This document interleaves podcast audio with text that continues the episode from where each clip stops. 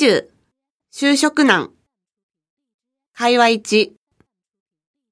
この間の福岡で大学生が就職難を苦に自殺したという事件聞いた？うん、その記事、新聞で読んだ。惨めな世の中だよ。うん、仕方ないね。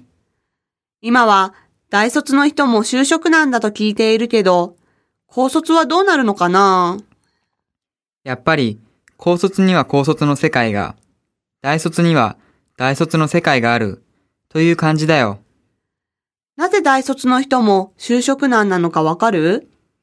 大卒でも厳しいというのは、学生がみんな大卒での待遇と就職を目指す一方で、合理化のために企業が新卒生を以前のように大量に採用しなくなったから、競争が激しくなっているんだよ。なるほど。学生も社会も互いに求めるレベルが高いということなのでしょうね。まあ、そうなんだ。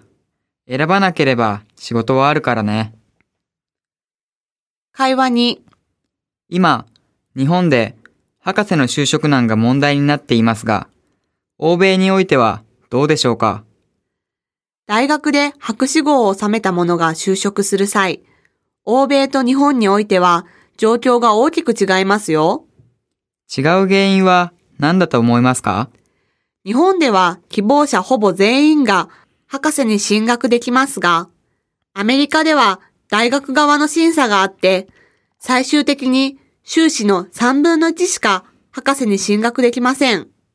そういえば、日本よりアメリカの博士の方が質が上ではないかなと思いますね。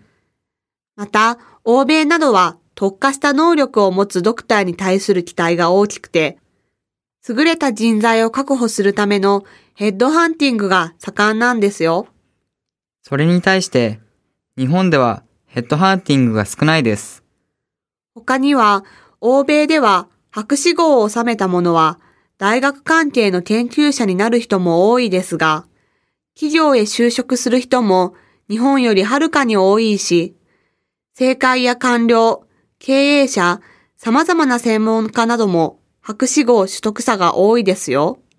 つまり、博士号取得者が、特に専門分野に関わらず、様々な分野に就職して、活動できるシステムが出来上がっているんですね。はい、おっしゃる通りですよ。